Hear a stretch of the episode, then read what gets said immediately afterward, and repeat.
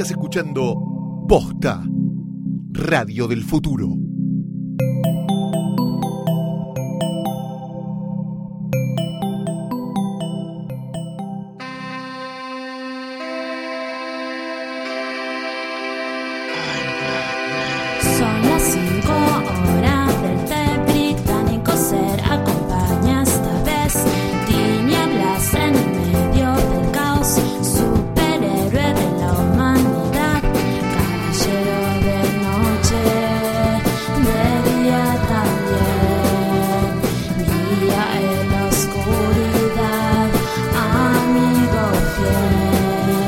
Hola a todos, bienvenidos a un nuevo episodio especial de Alfred Pennyworth Presenta, el podcast de Batman que ocasionalmente se mete en otros rincones del universo DC.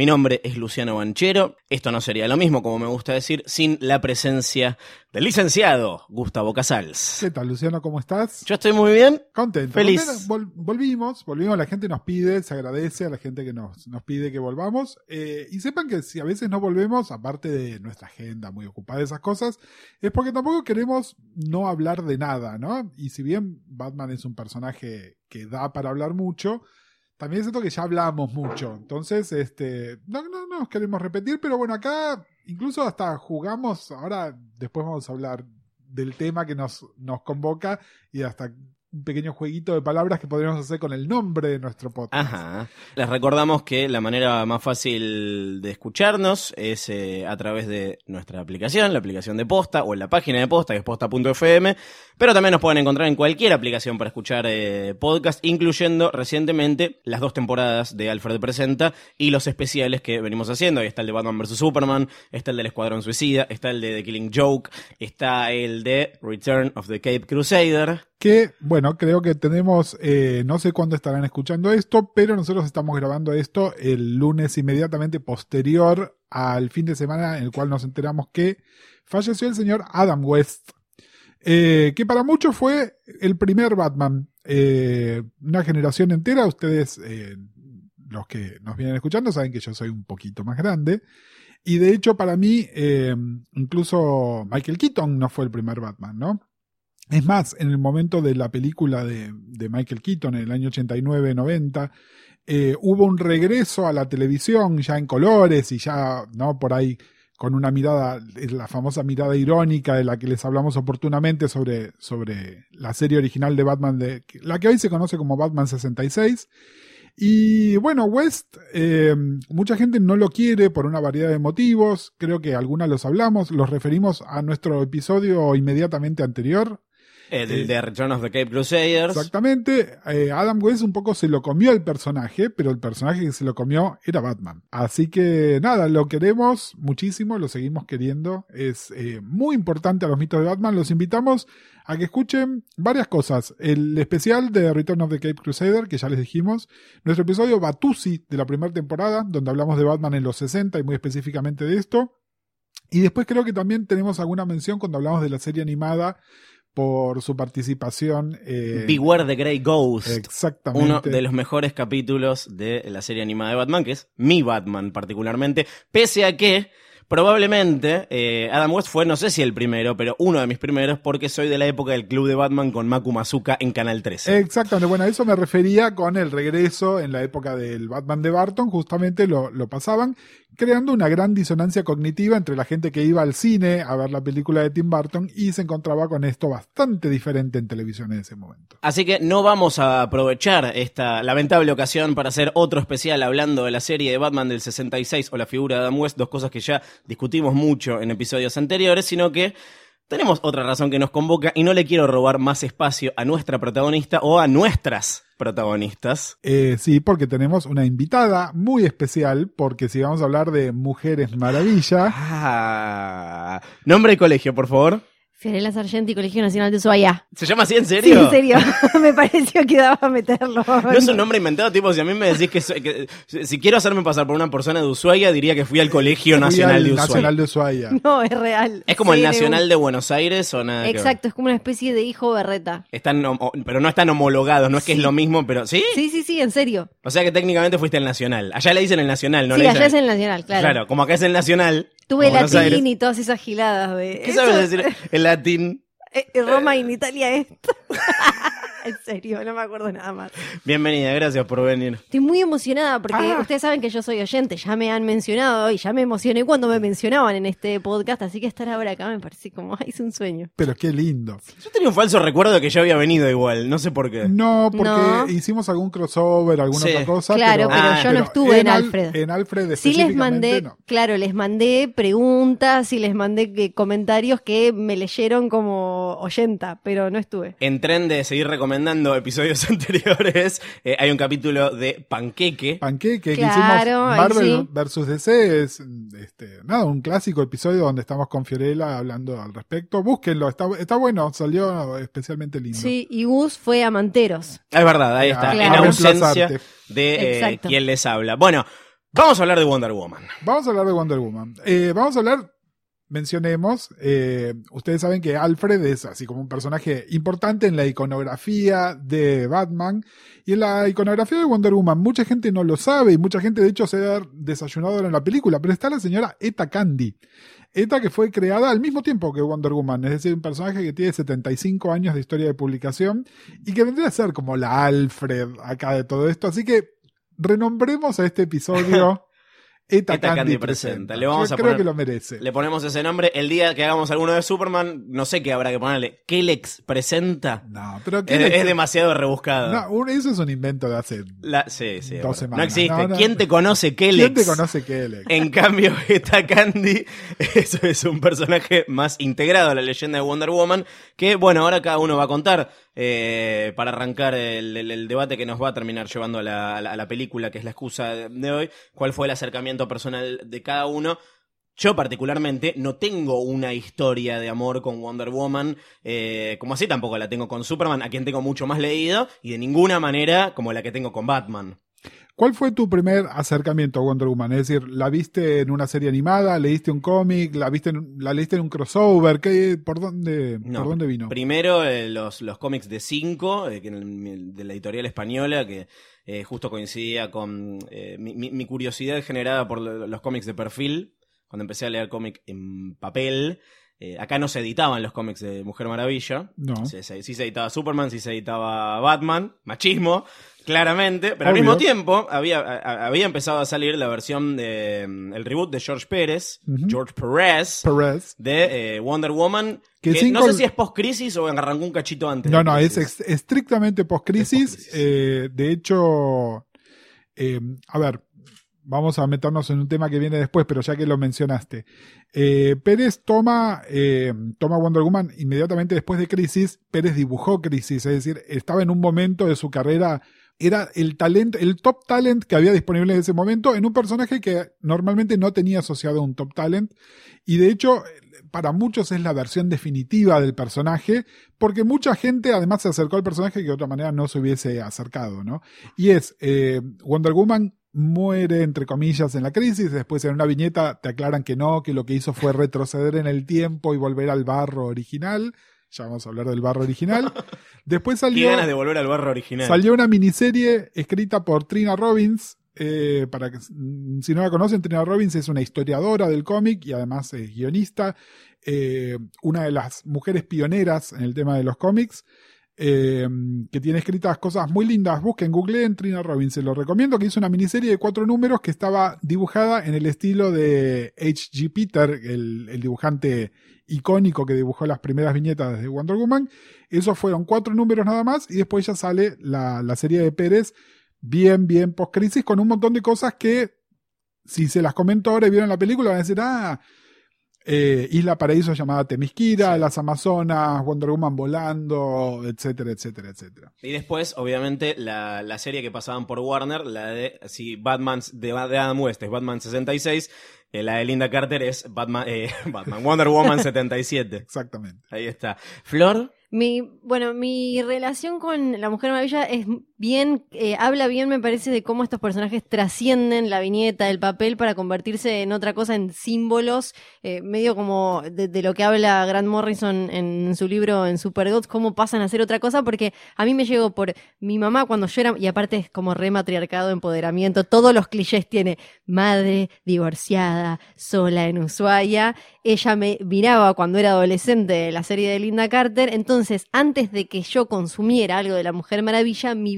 siempre me contaba, ella gran consumidora de cultura pop en general, me contaba de este personaje que ella miraba cuando era chica, que era una mina, que tenía estos brazaletes y no sé qué, y así me llegó, eh, y después lo que me pasó sí fue que cuando empecé a interesarme por los cómics y eso, en 90, más de 95, 96 o algo así, no me sentía tan atraída por esa mujer maravilla que veía reflejada en el papel en ese momento, sino más por la serie o por esas historias que me contaba o por dibujos viejos que encontraba por ahí. Porque esta cosa de, como niña, me parece que me generaba rechazo a la cuestión hipersexualizada Eso. que había. Te en- quería preguntar en si te parecía, década. como eh, en tu entrada a los cómics, sí. Es un mal momento, eso. ¿no? Los 90. Ese análisis lo hago yo ahora de grande. De chica, lo que me acuerdo con nueve años es que me generaba rechazo, no me daba ganas de leerlo. O me este- acuerdo de estar ahí pasando. Este personaje no me representa. Otra, otra de las grandes cosas que hizo Pérez, ¿no? Eh, eh, bajo Pérez, eh, Diana era una mujer hermosa, pero no sobresexualizada, cosa que los dibujantes que vinieron después de él en general ten- tendieron a, a revertir a versiones más estereotípicas.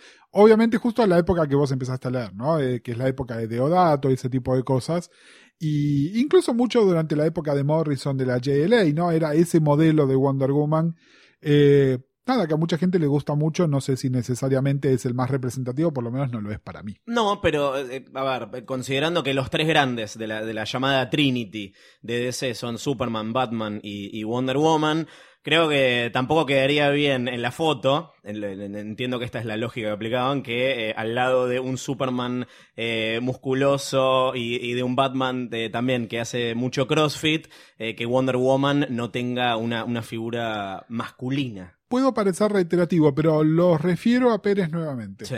Eh, Pérez hace un hermoso Superman que no es esa bestia sobremusculada, hace un Batman que claramente se ve como lo que tiene que ser, que es eh, el ideal de desarrollo de un cuerpo masculino, y una Mujer Maravilla que es muy femenina, muy musculada, proporcionalmente tan alta como Superman, que es uno de los datos que se ponen. Después dibujantes posteriores la quieren hacer más alta todavía.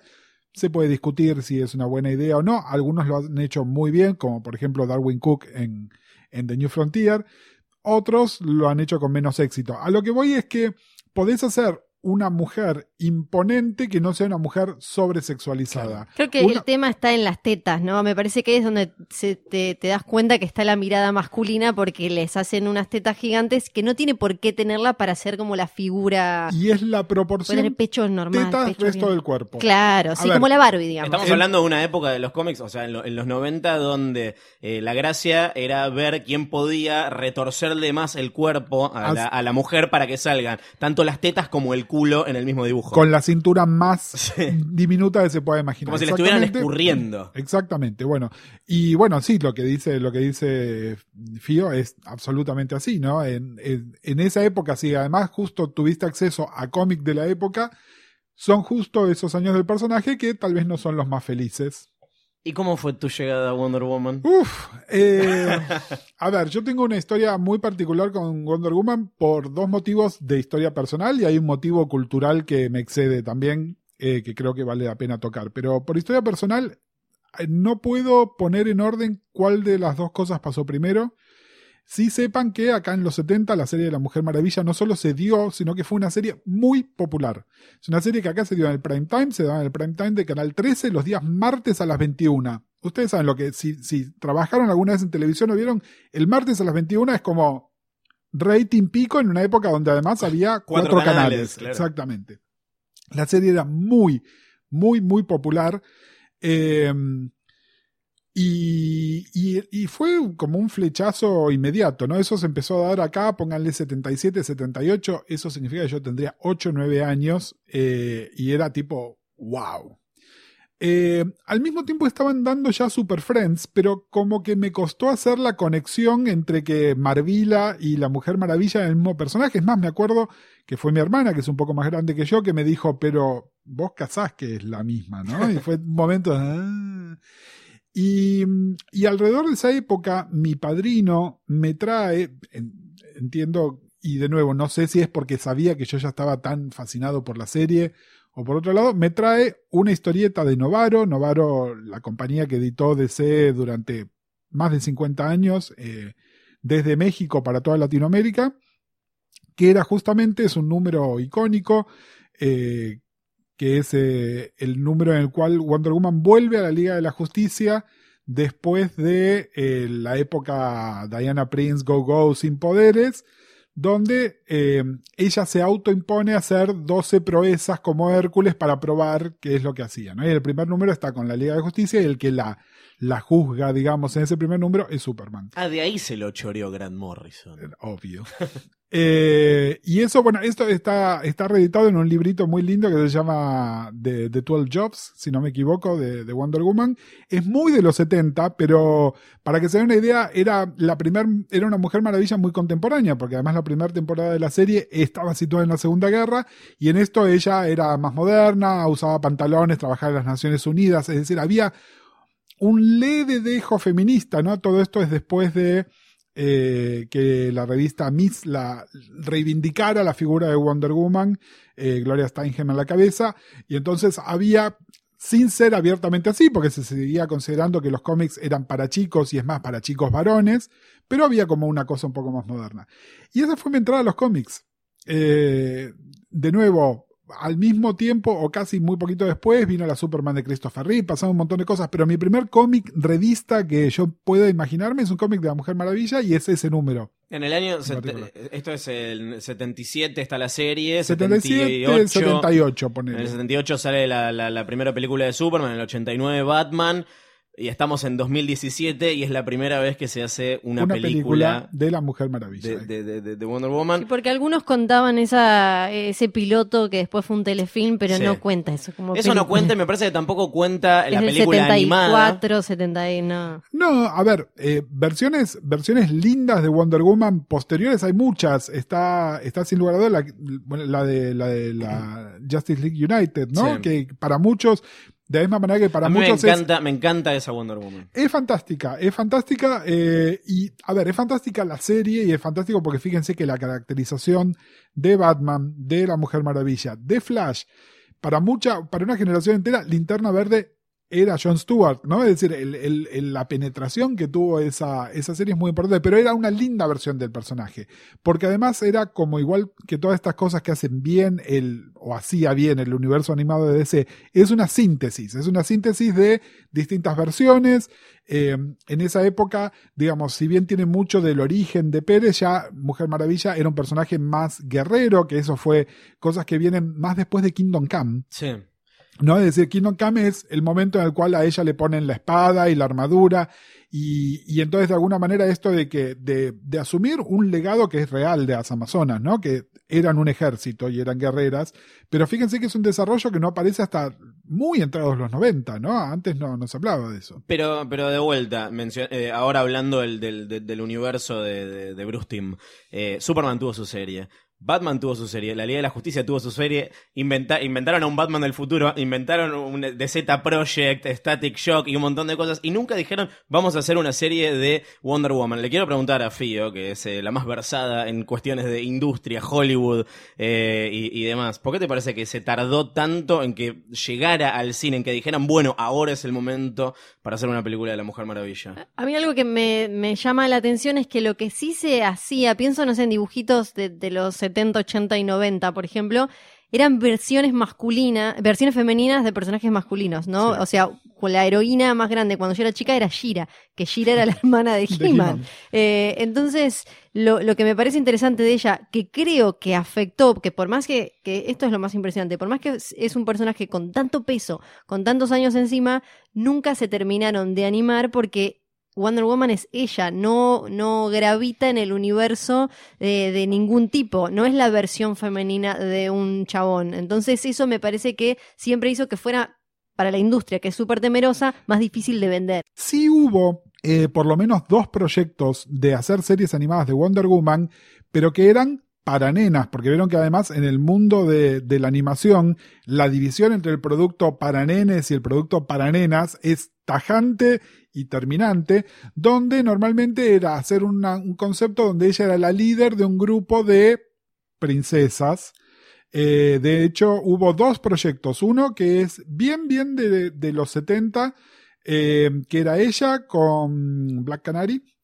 Eh, no me acuerdo si Power Girl, una cosa así, y Amethyst, que Amethyst, para los que no saben, es una propiedad fantástica del universo DC, que es una princesa justamente, pero que es un, un dentro del género fantasía y que funcionó muy bien en los 80, que es más le hicieron como lazos con el personaje de Doctor Fate y lazos con la Legión de Superhéroes, por los cuales además eh, tiene como conexiones por todos lados. Y si leen cosas de Gaiman, por ejemplo, o cosas de Morrison, hechas en esa época donde Vértigo todavía no era Vértigo, Sí. van a ver muchas referencias a, a, a Amethyst. Son fans. Eh, y después hubo otra que es mucho más act- actual, eh, que debe tener cinco años, donde quisieron hacer una también donde es Wonder Woman como una princesa que es una líder de un grupo todo femenino, donde además como que les feminizan los trajes, ¿no? Meten el color rosa.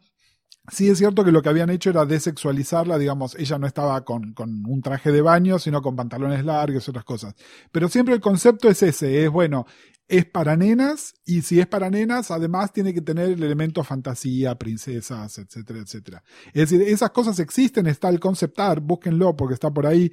Eh, en algunos casos es medio como horrible. En el de los 70 no tanto porque era más la estética super amigos a las cuales uno por ahí está, está como más acostumbrado. El que es un poco más acá en el tiempo y es como una especie de, de, de hacer, no sé, los ositos cariñosos con Wonder Woman que la verdad que resulta poco fiel a la esencia del personaje. En realidad es eso. Sumo a la pregunta anterior de por qué tardaron tanto, por qué les parece que es ahora el momento en el que finalmente, más allá de las exigencias eh, que impuso Marvel eh, para crear el universo compartido y DC replicando esa, esa, esa estructura, obviamente tenía que hacer una película de Wonder Woman. ¿Por qué ahora una película de la Mujer Maravilla? Mira, yo te voy a decir un, un motivo, un motivo, motivo pro- puramente comiquero. Eh, lo que vos decías, la Trinidad de DC incluye una mujer. Siempre fue así. Hace 75 años que es así. En la historia de publicación de DC siempre fueron Superman, Batman y la Mujer Maravilla. Cuando en los años, después de la guerra, en los años 50, se dejaron de publicar los cómics de superhéroes, solo se siguieron publicando Superman, Batman, la Mujer Maravilla. De todos los personajes que tuvieron una adaptación live action, aunque ahora hayan tardado todos los años en tardar, en los 70 la primera que se hizo la Mujer Maravilla. Es decir, para DC la Mujer Maravilla es integral, independientemente de si es para nenas, para nenes o lo que sea. En la historia de la publicación, la Mujer Maravilla, para los fines prácticos, es la Capitán América de, del universo DC. Y es medio como indiscutible, es decir, me parece que hay, hay un tema de si vamos a tomarnos en serio cómo hacer este universo y no pones a la Mujer Maravilla, estás cometiendo un error. Claro, me parece que lo que le pasaba hasta ahora era que ahí se metía la industria del cine, que sí que le tiene un miedo total. Eh, yo no les creo nada esto de que lo hacen porque no nos dimos cuenta que la diversidad, no, mentira, lo hacen empujados por un público que ya está pidiendo que haya un negro, que haya una, una heroína, Más que haya un montón de cosas. en pantalla. Exacto, eh, representación para todo el mundo. Entonces me parece que hoy es porque DC no podía avanzar sin hacer una película en su universo cinematográfico, sin hacer una película de ella. Y ahí justo les quedó eh, bien, así como a Marvel ahora le queda bien decir que va a tener una, una película de Captain Marvel, pero no, no porque sea una necesidad que ellos sintieran de, eh, porque esto si, eh, en- si no, en- si hubiéramos tenido una película de La Mujer Maravilla hace unos años, era ella en una historia de amor con eh, Superman o con cualquier otra cosa. o- Pero fíjate que incluso eh, Marvel, independientemente de lo que vaya a hacer y de la simpatía que me genera el personaje de, de Capitana Marvel y de lo, lo buena o mala que pueda estar la película, Marvel si quisiera podría no hacer esa película porque no estaría en el universo Marvel la mujer más importante del universo Marvel es Sue Richards que justo es el personaje que tienen licenciado al estudio que a ellos les cae mal entonces y, Y que y- hoy igual les quedaría raro porque es una mujer, tendrían que ver como, como la, una esposa, digo. como la- como- Exactamente. Y después los personajes femeninos de los X-Men. que salieron 30 años después y que también los tiene Fox. Entonces, realmente, la, la situación de Marvel, esto tiene que ver con Marvel originalmente. A ver, Marvel huele, a huevo. Yo sé que lo que estoy diciendo por ahí a mucha gente no le gusta y no lo digo como fan de DC, lo digo porque, y vuelvo a la serie de la Mujer Maravilla, hay algo, el tercer factor, hay algo como varón gay que la Mujer Maravilla nos toca y no, no es conmigo, métanse en el fandom de la Mujer Maravilla. El 90% somos varones gays. Todos los que alguna vez vimos a Linda Carter dando vuelta y nos tenemos esa imagen. Si eras un chico y bueno, por ahí le, mirabas las tetas, pero si no era, era eso, había algo en la transformación, había algo en esa figura de poder que ahora te la puedo teorizar, no patriarcal, lo que vos quieras, pero que en ese momento era una mina que tenía el poder y que no era, no era el tipo tradicional macho que no tenía que tener novia, ni novio, ni nada de eso. Eh, había algo muy, muy fuerte y muy poderoso en, en, esa imagen, en esa iconografía.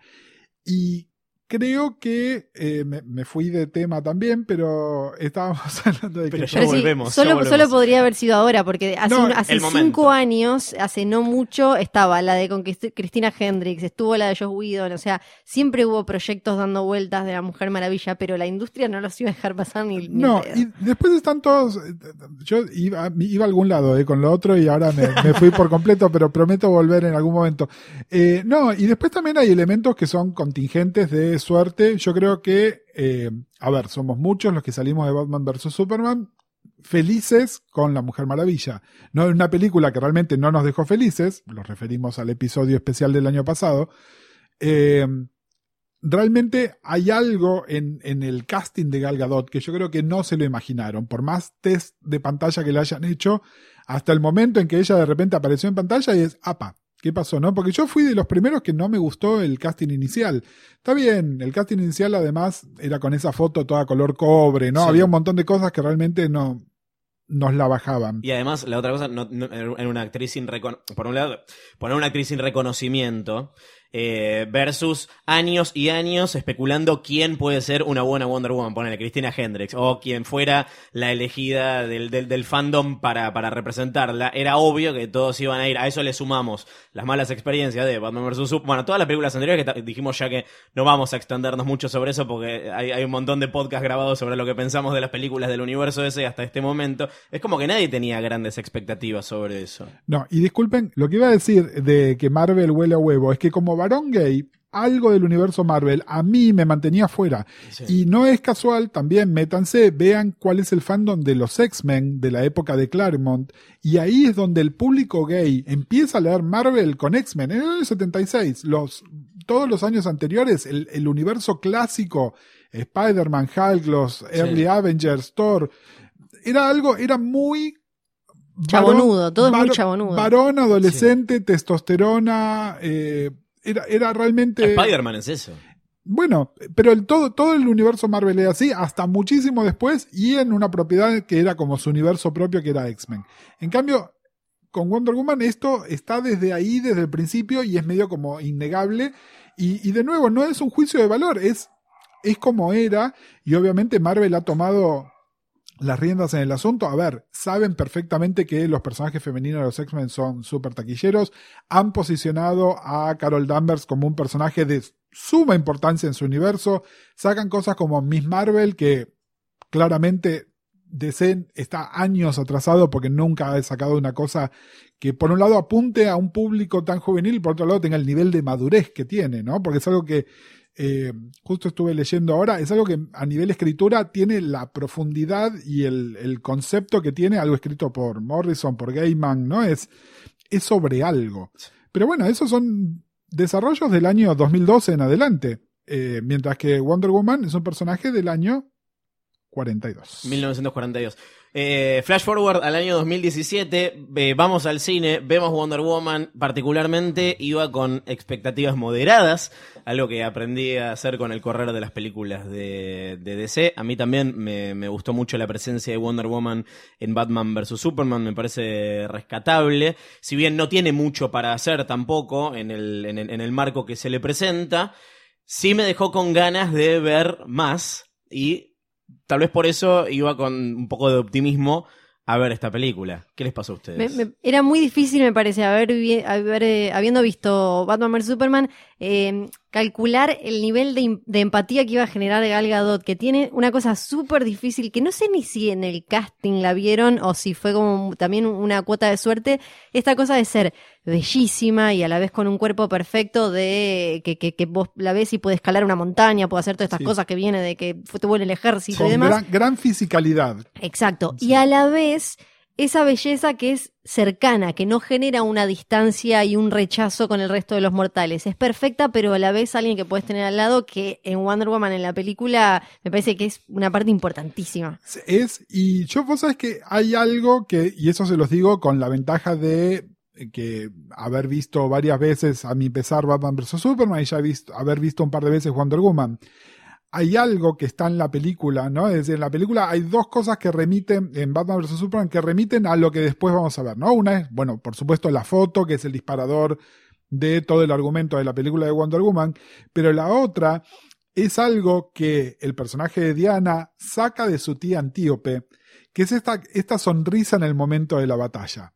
No es, este es mi momento y esto es lo que tengo que hacer. Si ven Batman vs. Superman, en un momento cuando hay como una retaliación que le hace, que le hace Doomsday, y ella es, ah, así Sí. que con esto puedo largar Los todo. mejores dos segundos de la película. Bueno, esos dos segundos de la película ya estaban ahí. Eso fue lo que a mí me compró de Gal Gadot. Fue, ah, acá hay una comprensión de qué se trata esto. Comprensión que es de ella, démosle un crédito a Snyder como productor de aquellas películas y de, de- de Wonder Woman también. Sí, es autor de la historia de. Pero hay, de- ahí hay, hay una comprensión de algo que me parece que es la esencia del personaje que estaba súper logrado. Aún dicho esto, mi expectativa después de eso, después de Suicide Squad, era bajísima hasta que aparecieron los trailers. Yo en general tengo una política de no ver trailers, pero de repente aparecieron los trailers de Wonder Woman y no, es Wonder Woman, es decir, no, no podía resistirme. Yo me puedo resistir a un trailer de Star Wars, pónganle. Pero no me podía resistir al de Wonder Woman y el trailer era bueno. Yo creo que ahí fue donde fue.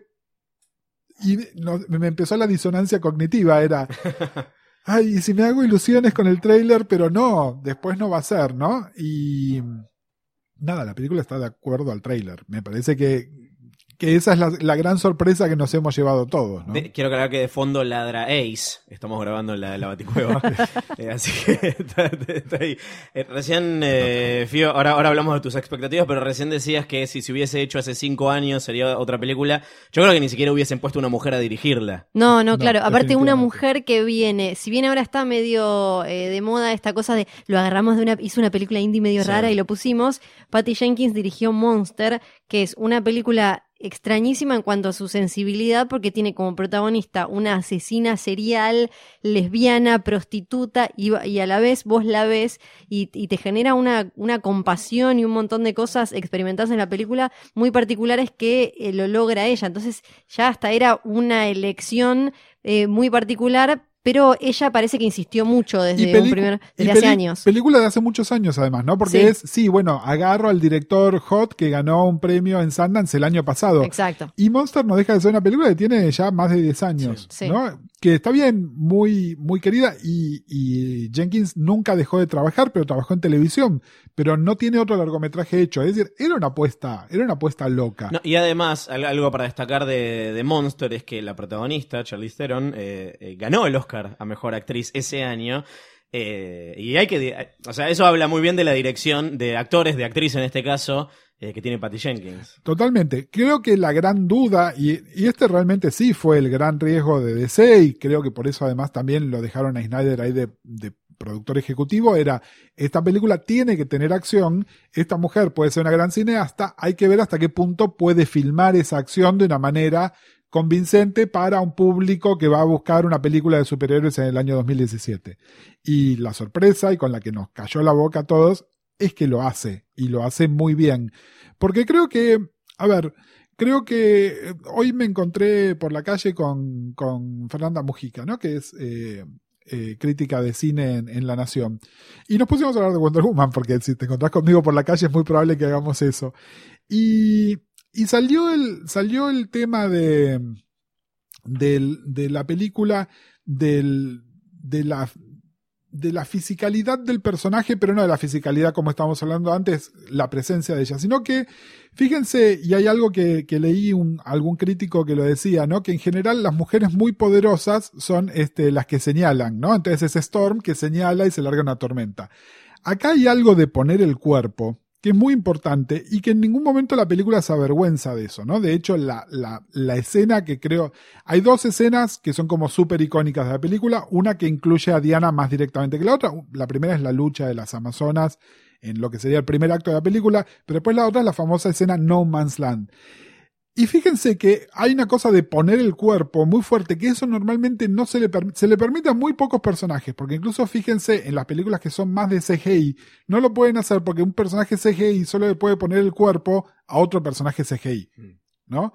Eh, es algo que se le permite a Batman, es algo que se le permite al Capitán América con un escudo, ¿no? Que es esto de voy yo, paro con mi cuerpo lo que tiene que parar, eh, salto, pego, lucho, incluso en, en, el tercer acto de la película que por ahí nos estamos adelantando, que por ahí es un toque más flojo, en esa lucha CGI también hay una cosa muy física, hay una cosa muy de poner el cuerpo, una cosa de, de presencia no masculinizada, porque también sería muy fácil decir, bueno, está peleando el hombre. No, es dentro de, de su de su, de su personaje, de su fisicalidad, pero esto, que se le permite estar en el medio de lo que está pasando. Y algo de... Perdón, acabo de reparar Sí. en la ironía de que se llame justamente No Man's Land. Eh, Sí, pero es bueno, verdad. sí. Bueno, yendo a esa escena, algo que además me parece que es muy fiel a los orígenes del personaje es esta cosa de que si bien ella va a la carga, ella no va a atacar, va a defender y su, la- su trabajo, su laburo en ese momento es esquivar las balas, distraer y demás,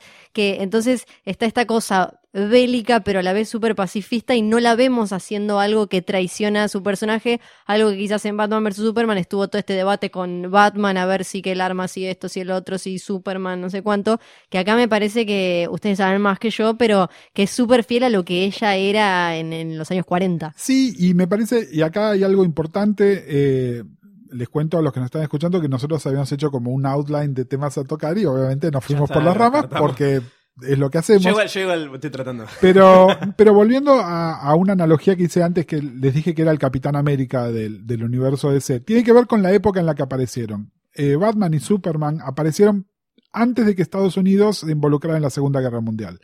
Tanto Wonder Woman como el Capitán América ya aparecen cuando la guerra ya empezó. Entonces son personajes donde el trasfondo bélico no lo tuvieron que forzar, sino que es parte del diseño del personaje. ¿no? Es decir, eh, que ellos en sus personalidades secretas o no tengan eh, una, sean una persona que trabaja con el ejército, que tengan que ir al frente de batalla, ¿no? Que tengan que hacer este tipo de cosas. Está, es parte del personaje desde su concepción. Acá se tomaron una libertad que es, bueno, correrla de la Segunda Guerra a la Primera Guerra, pero bueno, esto. ¿Y cuál era el rol de la Mujer Maravilla en la guerra? Bueno, era este y era por ahí eh, varias veces se habló de, de cuál era el rol de Diana Prince, ¿no? Si era simplemente una secretaria y en las versiones más modernas siempre fue, eh, estaba asociada con los trabajos de inteligencia, porque se supone que eran las cosas que podía hacer una chica, ¿no? De alguna manera. Pero, pero este, acá está como muy claro y esto que vos decís, no solo defender, sino además estrategizar y en, en los cómics era muy de tener que pelear contra villanas, que eso es un clásico, ¿no? Que pasa creo que en, todos los cómics donde hay un personaje femenino fuerte le ponen una contrafigura femenina también. No me parece que esté ni bien ni mal, siempre y cuando no derive siempre en un catfight así medio berreta. Eh, pero era siempre con eh, nada, como la doctora Poison o con este Fausta, ¿no? Con personajes que por ahí trabajaban para los nazis, pero desde un punto de vista más estratégico. En un laboratorio que está bien, eran los roles que se le dan a la mujer, pero justamente requería más inteligencia. Pero eran además no problemas era, que no, no sacabas a los golpes. no era como lo, lo que Moulton Marston, el creador, creía en- un poco en esta superioridad de la mujer desde lo de poder resolver, resolver problemas sin llegar a la cuestión física, a lo bruto y demás, que me parece que está presente todo el tiempo en la. Totalmente, y hay un elemento que es constitutivo de la Mujer Maravilla, que es que ella quiere reformar a, sobre todo a las mujeres con las que se encuentra, ¿no? Es decir, no, no está buscando matar, no está buscando romper, no está buscando encarcelar, sino que está buscando reformar. Eh, yo saben que la, la serie La Mujer Maravilla es muy criticable por un montón de cosas, pero siempre invito a la gente a que vea los, los primeros episodios, sobre todo, ¿no? La serie, antes de ser serie, tú fue como tres episodios más largos que son casi una película, después empezó la serie propiamente dicha. La primera temporada era transcurrida durante la Segunda Guerra Mundial. Y el episodio donde aparece Fausta, que está sacado de los cómics, y que hay un guiño muy lindo, el personaje a la cual ella le saca el vestido en la película es Fausta, o se llama Fausta por lo menos. Eh, en la serie hicieron esto. Fausta termina trabajando para los aliados y se tienen admiración mutua entre mujeres, ¿no? Es decir, es eso. Y estaba como muy bien, ¿no? Es decir, en lugar de pensar en lo obvio, ah, son mujeres, ahora se van a pelear, era qué rival formidable, probablemente podemos trabajar juntas por otro objetivo. Esta era una serie que estaba hecha, nada, por televisión abierta de los Estados Unidos en los años 70, donde eh, en ese momento estaba Farrah Fawcett sin corpiño corriendo en cada, todas las escenas, ¿no? Es decir, era realmente sofisticado y de nuevo, son ideas que el Dr. Marston trajo en los orígenes del personaje en los años 40. Eh, nada, una persona que hay, hay muchas veces este, el árbol no nos deja ver el bosque, ¿no? Claramente sí hay una iconografía que tiene que ver con lo que hoy conceptualizamos como BDSM, que estaba muy fuerte en los cómics originales de la Mujer Maravilla. Sí, sin lugar a dudas, tiene que ver con lo que sabemos que está documentado sobre la vida de Marston. Pero bueno, esto me parece que es quedarnos con un pedacito sobre lo importante y lo adelantado a su tiempo que estaba Marston y sus dos mujeres, eh, con las cuales tenían una relación poliamorosa. Eh, eran gente súper educada, eh, en el sentido de que todos tenían dos títulos universitarios o más. Marston además, bueno, trabajaba en, en mi rubro, era psicólogo. Eh, deben haber leído por ahí, es famoso por haber inventado el polígrafo, que es el famoso detector de mentiras, que al día de hoy se sigue utilizando el polígrafo, ¿no? Es como Más la, versión realista del, del lazo. del lazo de la verdad, exactamente. Pero lo que voy es que si nos quedamos en, en ese aspecto de la iconografía, nada más que de nuevo no lo estoy negando, pero si hacemos la gran, gran Morrison, ¿no? De decir, ah, bueno, esto, Wonder Woman, Earth One al, al margen, ¿no? Pero bueno, eh, él se llenó la boca hablando en Playboy sobre BDSM en La Mujer Maravilla, porque nada, porque es petardista y es lo que le gusta hacer. Dejando a Morrison, a Marston de lado y volviendo a, la película, es claramente una origin story. eh, lo que no te mostraban de ella en Batman vs. Superman, acá vuelven a cero y te muestran la historia de Diana desde que es chiquita hasta su primer encuentro con la civilización de los hombres. Eh, de, de, de- cuántas fuentes abrevaron para, para, para armar esto? Mira, abrevaron de un montón de fuentes, pero me parece que hay como, hay como cosas muy, muy distintivas. Eh, digamos, hagamos como eh, análisis en el sentido de sacar en pedacitos, ¿no? Eh, Temisquira, ya desde el nombre Temisquira, está basado en, en el run de Pérez de los años 80. No es Isla Paraíso acá. No es Isla Hacen un chistecito igual. en Hacen un momento. chistecito y, y de hecho, bueno, nada, todo el tema de Temisquira en su momento fue bastante, ahora lo miramos como una era de oro, pero en su momento fue medio re- como resistido en el sentido de que era, bueno, mucha mitología, ¿no? Que no sé si a ustedes les pasó, a mí nadie me dijo mucha mitología, como que lo toman más naturalmente o por ahí lo ven a Ares más como un, como un villano común y no como el panteón, porque incluso salvo por el tema del origen y Zeus, la película se cuida bastante de meterse mucho en eso. Pero el concepto de Temisquira, tal como está organizado, y además Temisquira como sociedad muy parecida a la sociedad griega, en el sentido de que hay una reina, pero hay un parlamento, y que las cosas se discuten, todo eso es Pérez, es muy, muy Pérez. Todo el episodio de la guerra, propiamente dicho, es muy Golden Age. Es muy Golden Age. La Golden Age, obviamente, era la Segunda Guerra Mundial. Los villanos eran alemanes, eran japoneses. De hecho, la primera Doctor Poison era descendiente de japoneses o japonesa. Eh, pero la estructura, la manera en la que está planteado, eh, el rol de ETA en la historieta por ahí era más, más este, más caricaturesco que acá en la película, pero de todas maneras, eh, el rol de ETA, el rol de Steve, eh, ella en el frente de batalla, eh, todo eso es bien, bien era de oro. ¿Les parece acertado que hayan puesto a la película en vez de la Segunda Guerra Mundial, que lo hubiese acercado tal vez más, incluso más todavía una película con la que se le compara mucho, que es eh, Capitán América, el primer Vengador, que pasaba en la Segunda Guerra Mundial, que hayan elegido la primera en vez de la segunda como escenario?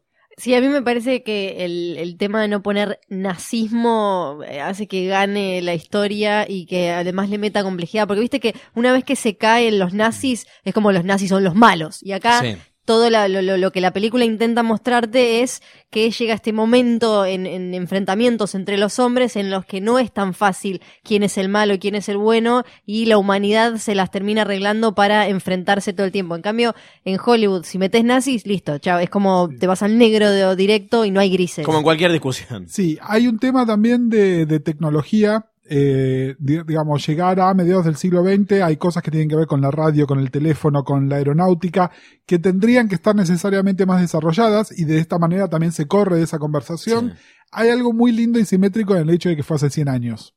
Claro. ¿no? Sí. Entonces, este, incluso, bueno, nada, hace 100 años yo me retiré del mundo, ¿no? Que es el, el, el dialoguito que tiene ella al Solía final de querer salvar al mundo. Exactamente. Hablando de la tecnología y eso, me gustaron mucho todos los juegos que había entre que ella sabía un montón de cultura antigua, idiomas y demás, pero no entendía nada de la modernidad en la que transcurre la película y él al revés. Todo ese, eh, ese contrapunto me pareció que sumaba mucho. Eso está buenísimo. Como que siempre había uno de los dos que estaba como medio en bolas en algún tema y el otro era muy capaz. Una- en un momento literalmente. Exacto. Sí, no, yo lo que quería agregar es que, y volviendo a Gal, eh, hay algo también en el encanto de ella que eh, podría hacerla quedar como medio pelotuda. Y fíjate que en ningún momento queda así, queda como ingenua, Sí. queda como dulce, pero en ningún momento te genera rechazo de decir, bueno, media pila.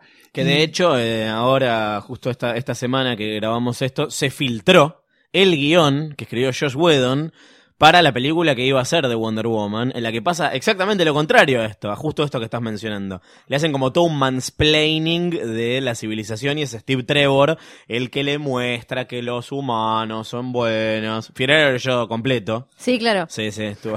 No, no, yo no, No. lo leí porque no, no lo quiero odiar a. Entonces, ¿No lo leíste? ¿En serio? ¿No te pusiste a eso? Qué Lo termo que sos. Lo voy a leer, pero no Igual no no, es, no es para odiarlo, Sí. te digo. Es como muy también del Eh, momento. A ver, eh, pensémoslo de esta manera. Afortunadamente pasaron tantas cosas en los últimos cinco años Sí. que ese guion ya hoy resulta obsoleto. Sí, sí, ya está. Pensémoslo así, pensémoslo en positivo. Es lo que decíamos recién de si esta película se hubiese hecho hace algunos Bueno, años, sería otra. Ya igual con esta hubo un debate, yo no, no estaba de acuerdo con la, la opinión de muchas, varias mujeres que eh, decían, señalaban que el hecho de que ella tuviera un interés romántico y que estuviera, em, se me fue el nombre de Chris Pine, el Sí, noviecito. Steve Steve Trevor. Trevor. Exacto, que Un estuviera interés él- romántico hombre. Exacto, hombre, y que tuviera una escena clave en la que él, ella después eh, se da cuenta que él le dijo te amo y él termina sacrificándose y demás, como que en realidad al final él era el que le enseñaba a ella eh, cómo ser heroína y demás. Yo no estoy de acuerdo personalmente, para mí él viene a representarle la no, humanidad. Para mí hay como no dos hay, hay- hay dos momentos en los que ella se, se- que, que- que- que a ella le, le- le sirven como motor.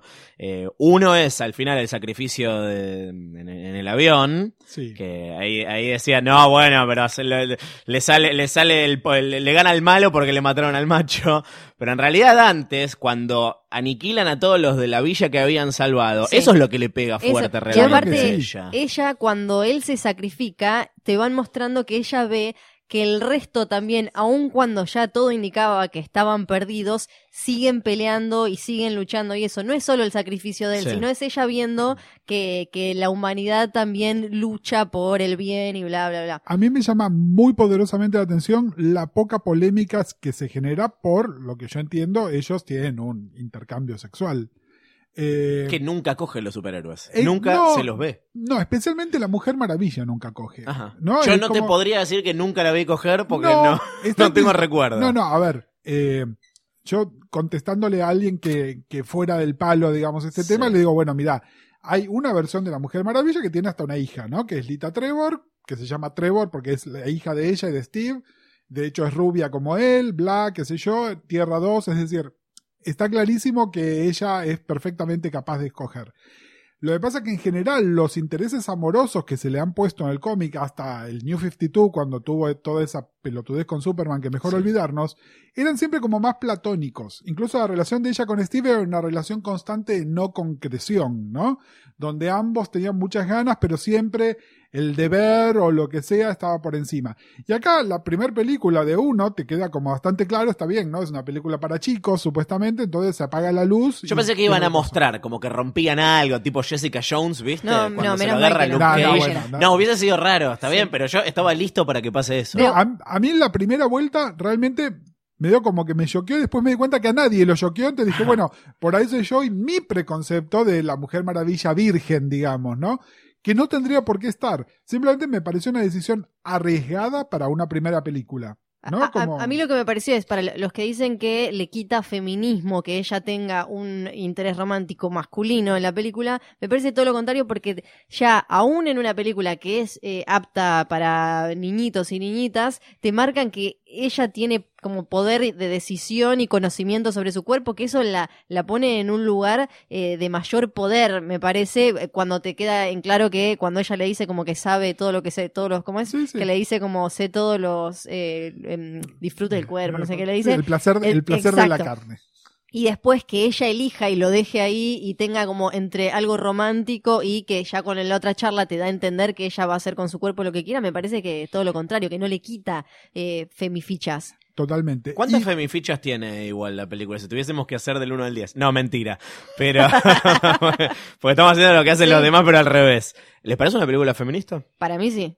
Para mí es una película con una visión feminista. No sé si la película es feminista, pero que está hecha por gente que es feminista y que entiende de feminismo y que lo que hizo fue hacer una película donde el mensaje, el punto de vista fuera feminista sin ser un panfleto. Que me parece que ahí está el mérito, porque si fuera panfletaria sería inmirable.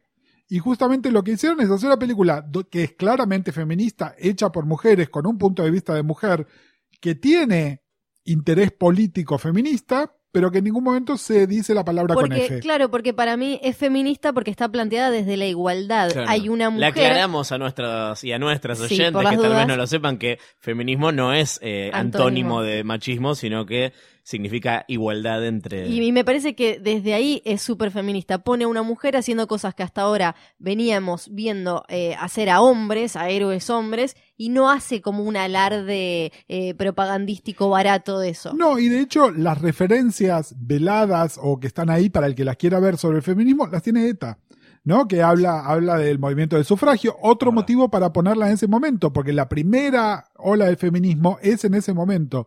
Así que me parece que es totalmente relevante y a tono. Volviendo a lo que decías de las versiones, eh, Después hay un tema que tiene que ver con el final, pero el final, como que ya dijimos, es más de película superheroica, más allá del conflicto, pero algunas cosas de las Amazonas son de una de las versiones más actuales y más polémicas de, del personaje, que son las versiones de Azarelo. Eh, Brian Azarelo escribió Wonder Woman para los New 52, eh, lo hizo con, con un artista que se llama Cliff Chang, es algo que está considerado alto arte a nivel cómic. Estoy de acuerdo, pero también es cierto que Ahí tenés una Wonder Woman grandota, imponente, como la que comentabas. Pero también hay un tema, a ver, eh, Azarelo es un tipo que viene del policial negro, así que no se caracteriza precisamente por su visión astuta de género. Eh, eh, y hacemos un link con un episodio anterior de Alfred Presenta cuando hablamos de la película de The Killing Joke. El guionista de, de esta, de Azarelo, adaptación es Brian exa- Azarelo. Exactamente.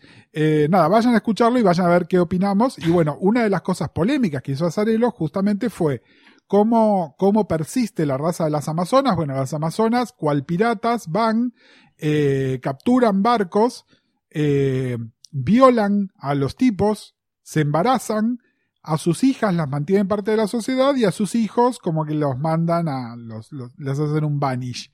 Eh, esto en ningún momento está explícito en la película, pero hay temas de esto que están ahí, sobre todo porque lo que queda bastante claro, y cada uno lo lee como quiere, cuando Zeus dejó a su hija, y esa hija es hija de Hipólita, bueno, ella es una semidiosa, hija de Hipólita y Zeus, o Zeus dejó a su hija, su hija con Monguita y se la dejó a las Amazonas, o efectivamente le dio vida a esa hija que de alguna manera es el mito.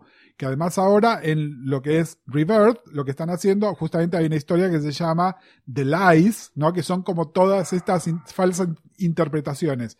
Lo que está haciendo DC con Rebirth es como tomar algo que es muy morrisoniano también, ¿no? Tomar todas estas versiones anteriores y de alguna manera incorporar como que todas estas mitologías tienen un elemento de verdad y que se podrían eh, unir en una sola narrativa, digamos, más larga. Hay elementos de las Amazonas, sobre todo en lo que tiene que ver con el estatus de ella como semidiosa, que tienen que ver con eso. A mí mucho no me gusta, sobre todo porque además en la versión de Pérez, pero incluso en las versiones muy Silver Age, los poderes de ella eran un regalo de las diosas más que de los dioses, ¿no? El, ustedes saben que el, pante, el panteón griego tenía abundantes este, diosas, ¿no? Era como la principal, la mujer de Zeus, pero muchas otras también, y de hecho, eh, en la versión de Pérez hay un rol que no está, y ya vieron que ya se está hablando de Wonder Woman 2, ¿no? Sí, claro. Y ya se habla de quiénes podrían ser los villanos, y se habla de las villanas clásicas de Wonder Woman, tipo Cheetah o Circe, pero en realidad hay un, un gran personaje que no es mencionado en la película, pero que acá tiene que ver, y los que saben algo de, de mitología griega lo sabe, que es Hércules, ¿no? Eh, justamente una de las 12 tareas de Hércules era someter a las Amazonas, ¿no? Y hay toda una historia que tiene que ver con Antíope, con Hipólita y con Hércules. Hay que ver si tienen los derechos, porque es de Marvel y de Disney, ¿no? No, bueno, es de los griegos. en realidad. A ver, no, justa- lo bueno de agarrarse de la mitología griega es que nadie tiene los derechos, ¿no? Cada uno hace lo que quiere. De todas maneras, me parece que, bueno, nada, es, es muy leve el, el toque eh, Azarelo. Sí es cierto que esta versión más guerrera de ella con el escudo y todo eso, sí, claramente viene de versiones más actuales, pero versiones más actuales que son de Kingdom Come en adelante, Sí. ¿no? No, no necesariamente cosas que hayan pasado en los últimos cinco años. Yo no me acordaba lo que mencionaste recién del comentario que hace en Batman vs. Superman, porque por suerte hace mucho que no la veo, que decía que hace 100 años se había, había dejado el, el mundo de los hombres. Yo no me acordaba de ese, de ese detalle, que justo habían sido 100, y que esa había sido, entiendo que esa fue la, la primera y la última vez que vino a... Y ahí se, ahí se, se, se cavaron un pozo, porque en la película está bastante claro que ella no lo hizo, pero ella estuvo viviendo en el mundo de los hombres todo este tiempo. Claro. Yo te escribo la secuela inmediatamente. Es en los 60 y ella es la gente Diana Prince. Obvio. Pero esa es la secuela que te gustaría ver a vos. Bueno. Y, bueno, a mí, a mí también, pero para mí ahora, esto me parece, igual creo que algo se habló de que a, a Patty Jenkins, que estimo que la volverán a, a traer para la, para la próxima, ella ya quería hacer una, una secuela ambientada en el, en el presente, ¿no? Porque bueno, hablemos un toquecito de Patty Jenkins y de algunos detalles que se supieron ahora sobre Gal Gadot que tienen que ver con cómo fueron remuneradas por la película, ¿no? Eh, una película que en este momento está yéndole comercialmente mucho mejor de lo que se esperaba y se comenta, y no sé si hay una confirmación, que Gal habría cobrado 300 mil dólares, que para nosotros es un montón de plata, para un actor de Hollywood que protagoniza una película que va a recaudar 600 millones, Es la bolsa que te dan cuando vas a los Oscars de chuchería. Te dan esas hawaianas con diamantes y cuestan eso. Para hacer dos comparaciones, 300.000 es lo mismo que cobró eh, Chris Evans por hacer la primera, la primera Capitán América, y eh, pero eh, Henry Cavill por The Man of Steel cobró como 14 millones. Claro, porque hay que pensar que cuando Chris Evans eh,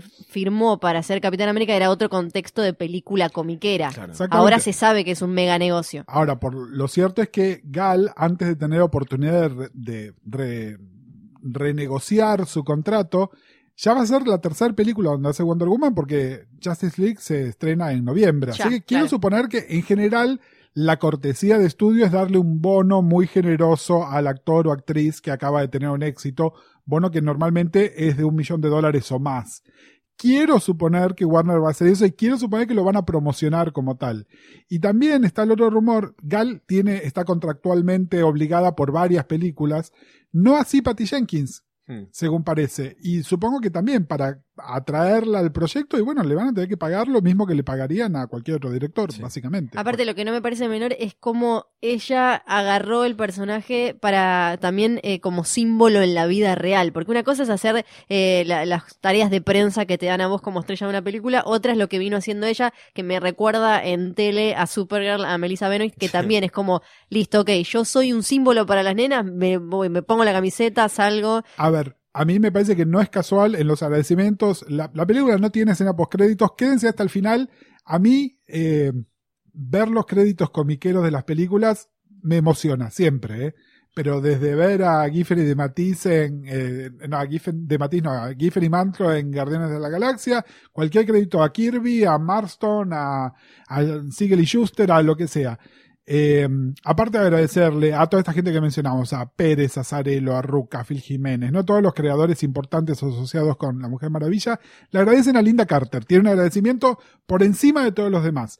Me parece que esta función de ser la embajadora de Wonder Woman en el mundo es algo que Gal tomó entero de Linda Carter, que hoy, 40 años después, sigue siendo la cara de la Mujer Maravilla. Cuando alguien necesita hablar de la Mujer Maravilla, agarra a Linda Carter. Lo habla con ella. Y me parece, me parece bárbaro y, y hay como un, como un pase de, un pase de la tiara, ¿no? Ahora Gal, y Gal se lo compró completo, me encanta, me encanta. Eh, eh, esta, eh, la relación con sus fans, con las nenas, eh, cómo, cómo salió a, a- a- cómo salió a vender la película, ¿no? Es decir, yo también le pagaría un bono por eso, porque la tipa ha salido. Algo más le van a dar, igual. No puede ser Bueno, medio raro. Hay que ver, 500 millones de dólares. Sí, bueno, lo que pasa es nada, hay que contratar un buen estudio de abogados, Sí. sino, y es así. Eh, pero bueno, nada, esto, me parece que, que totalmente comprometida con, con esto. También, ojo, eh, está pasando que en muchos territorios, especialmente aquellos que están en conflictos con Israel en este momento, la película Ah, o no, increíble eso, sí. o no se está estrenando o la están boicoteando o están distinto- pasando distintos tipos de cosas porque Gal es israelí. Eh, yo la verdad no sé qué antecedentes hay de actores no simpatizantes con la causa de Israel, sino de actores efectivamente israelíes ahí trabajando. Yo no recuerdo que haya pasado este boicot con nadie. Me gustaría pensar que es por el harto perfil, entonces es como de alguna manera va a ser más notoria la causa y no porque ella es mujer, porque justo Medio Oriente no solo tiene un problemita con que sea judía, sino también con que sea mujer. Todo ¿no? junto, el paquete completo. Exactamente. Hay, Pero- hay- hay algo que me intriga que les quiero preguntar. Eh, ¿Cómo creen que va a afectar? Porque la, la película de la Liga- de la Liga de la Justicia ya está casi terminada, está en postproducción. Sí. Vamos a ver, o sea, ¿va a tener algún tipo de efecto el éxito que tuvo eh, Wonder Woman la película en el guion? ¿Creen que va a tener ahí el espacio que ahora sabemos que merece por lo bien que le fue, por lo bien que está ella, por un montón de cosas? Mira, yo creo, y esto es un sentimiento totalmente sin fundamento, más que algunas fotos de promoción, me parece que está planteado que el personaje de ella es la líder, pero la líder a nivel antíope, la líder... eh, La que va a la guerra, la que va adelante. la líder militar del Sí. equipo desde la primera versión del guion, sobre todo en ausencia de Superman, ¿no? Hay que ver si cuando Superman reviva, spoiler alert, eh, si efectivamente ella le dice, bueno, no, el que nos lidera sos vos, o efectivamente ella dice, mira, la que tiene entrenamiento militar soy yo, te callás. Que, que sería lo que me gustaría ver, ¿no? Pero, pero de alguna manera creo que eso ya estaba, es decir, independientemente del tono de la película, que eso sí seguramente se va a ver afectado, me parece que ya de alguna manera ella estaba planteada en un lugar de liderazgo por experiencia, ¿no? Por estar haciendo esto hace 100 años justamente, y porque Batman además, un buen Batman prefiere estar en las sombras. Y entonces, bueno, de alguna manera es como hasta lógico que ella tome ese lugar que, que queda vacío, ¿no? La próxima entonces es eh, Justice League que se estrena cuando antes de Noviembre. en el mes de Noviembre. Veremos qué pasa también una, una producción eh, con conflictos eh, inesperados. Sí, ahora más que conflicto, lo que está pasando además es una producción que claramente están corriendo para modificar a como dé lugar. Vamos a ver si de eso sale un Frankenstein o sale una Rogue One. Yo No me siento, me siento un boludo porque nuevamente, después de ver esta película, yo igual a mí me había gustado el tráiler de Justice League. Acá no sé, creo que no sé si soy minoría en la mesa. Eh, me parece que sí.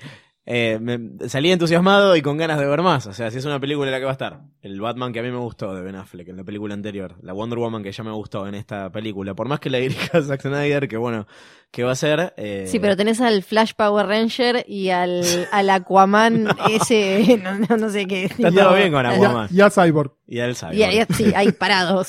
Eh. Que otro día podemos hablar de tu relación con Cyborg y los, y los Titans. Mejor. Pero eso me parece que es sujeto de otro capítulo, tal De, vez. otro, de otra cosa. De o- ah. No, una, una cosa sí que me gustaría decirles para el cierre, por, por un intercambio que tuve ahora el fin de semana. Eh, no solo lleven a las nenas chiquitas a ver la película, inviten a gente que no ve películas de superhéroes y se van a sorprender, no solo porque les gusta, sino porque además todo un montón de cosas que nosotros asumimos como fallas, no las ven como fallas. Eh, que tiene que ver con, con cierta fatiga de película de superhéroe que tenemos nosotros Sí. y que alguien que está nuevo no les va a decir, ay, pero el CGI... El tercer acto. El tercer Sí. acto. Esas cosas son invisibles al ojo de quien no vio 15 películas de superhéroes. Tenemos que antes. dejar de ver películas. Es que en ese mensaje. sentido para mí es una película muy redondita, entonces para el que no vio, la, no ve seis por año de las que salen, eh, no es redondita, está bien en sí misma, es un pequeño universo, un cuento, un cuento bien contado. Ujú. Fiorella Sargenti, muchas gracias por haber venido. Las escuchamos a Flor en Hoy Tras Noche con Santiago Calori. Sale los viernes en posta. Ya hay varios capítulos para escuchar eh, on demand en posta, en Spotify, en iTunes y todas las plataformas donde además pueden escucharnos en Alfred Presenta. Para los que se engancharon con esta y es la primera, la primera vez que, que nos escuchan, tienen un montón de capítulos para escuchar. Dos temporadas enteras y varios especiales de odio a diversas películas que se estrenaron el año pasado. Bueno, esta nos gustó. Esta nos gustó. esta nos gustó. Gracias, Fiorella Sargenti, y gracias, Gustavo Casals. Gracias a vos, Luciano. Un gusto estar con ustedes.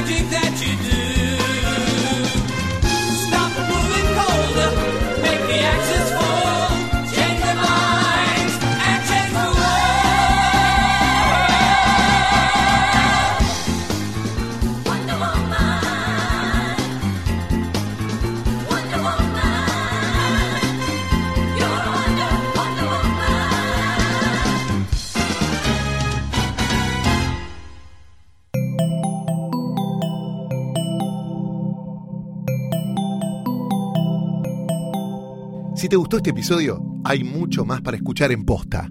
Conoce todos nuestros programas en posta.fm. También podés llevarnos en tu teléfono. Baja la app de Posta para Android o para iPhone o suscríbete en iTunes a tus series favoritas. Seguí escuchando Posta, Radio del Futuro, cuando quieras y donde quieras.